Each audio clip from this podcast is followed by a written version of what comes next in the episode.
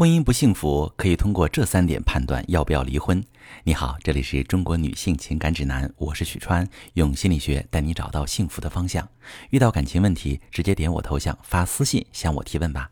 收到这么一条提问，一位女士问：我想知道什么样的婚姻状态就应该离婚了？有评价指标和大概标准吗？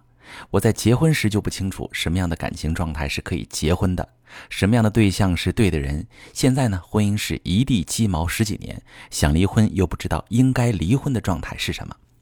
好朋友们，关于这个问题，很多人以为呢是没有标准的，觉得只要感到日子过不下去了，考虑好了就可以离婚。但是在我多年的婚姻经验中，我接待过太多离婚之后后悔了，想要复婚的来访者。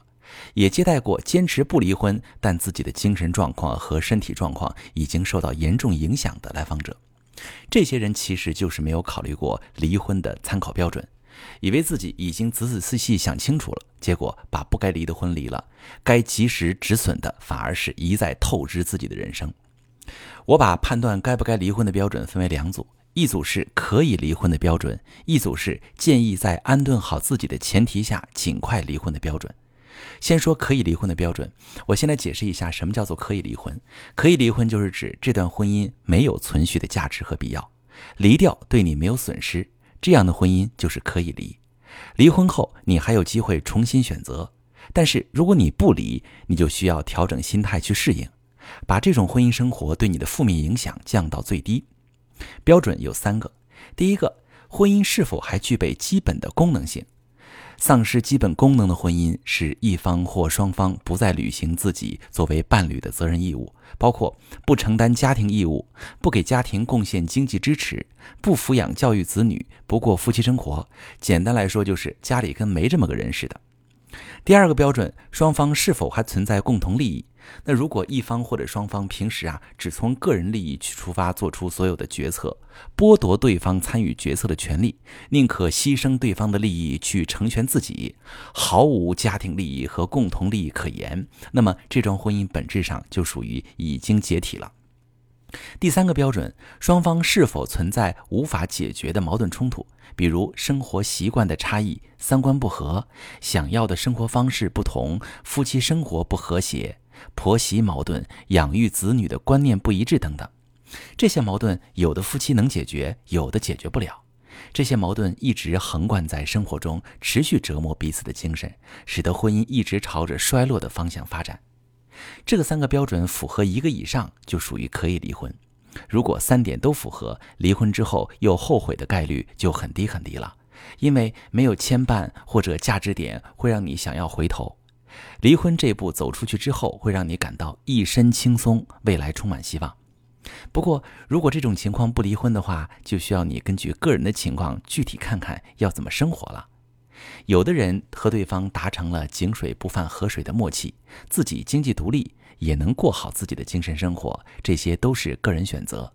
但有的人觉得这种生活痛苦，比如两个人还会经常爆发严重冲突，或者家庭气氛压抑，让人情绪长期低落。这种情况不离婚，对自己的身心健康就会有比较大的影响。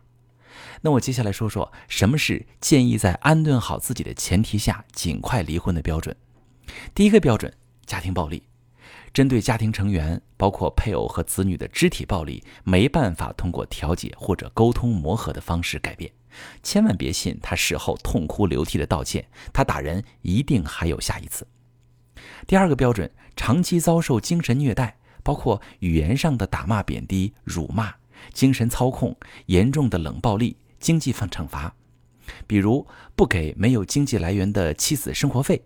这样的婚姻会使人患上抑郁症、焦虑症，甚至更严重的心理疾病。第三个标准，对方有严重的不良嗜好，那些成瘾性的嗜好都很危险，也不容易戒除，尤其是涉嫌违法的、造成经济损失和身体伤害的瘾。以上三个标准，只要符合其中之一，就应该尽快离婚。当然，一定要建立在保障自己和子女人身安全和未来生活的前提下，必要情况下求助可靠的亲戚或者相关机构。其实，大多数人在有离婚的念头时，婚姻状况都没有上面这几个标准那么严重。如果采取正确的修复措施，还是有很大空间把婚姻经营好。那为什么我们会感到过不下去呢？是因为一直没有找到合适彼此的相处方式，也没有建立起有效的矛盾处理机制。这些其实都有相应的理论，如果能学习起来，再结合实践，其实你的婚姻状况会有很大的改观。如果正在收听节目的你也遭遇了婚姻危机，不知道怎么判断离婚对自己是不是正确的选择，或者想要修复婚姻却找不到方向入手，可以把你的详细情况点我头像发私信，详细跟我说说，我来帮你分析处理。我是许川，如果你正在经历感情问题、婚姻危机，可以点我的头像，把你的问题发私信告诉我，我来帮你解决。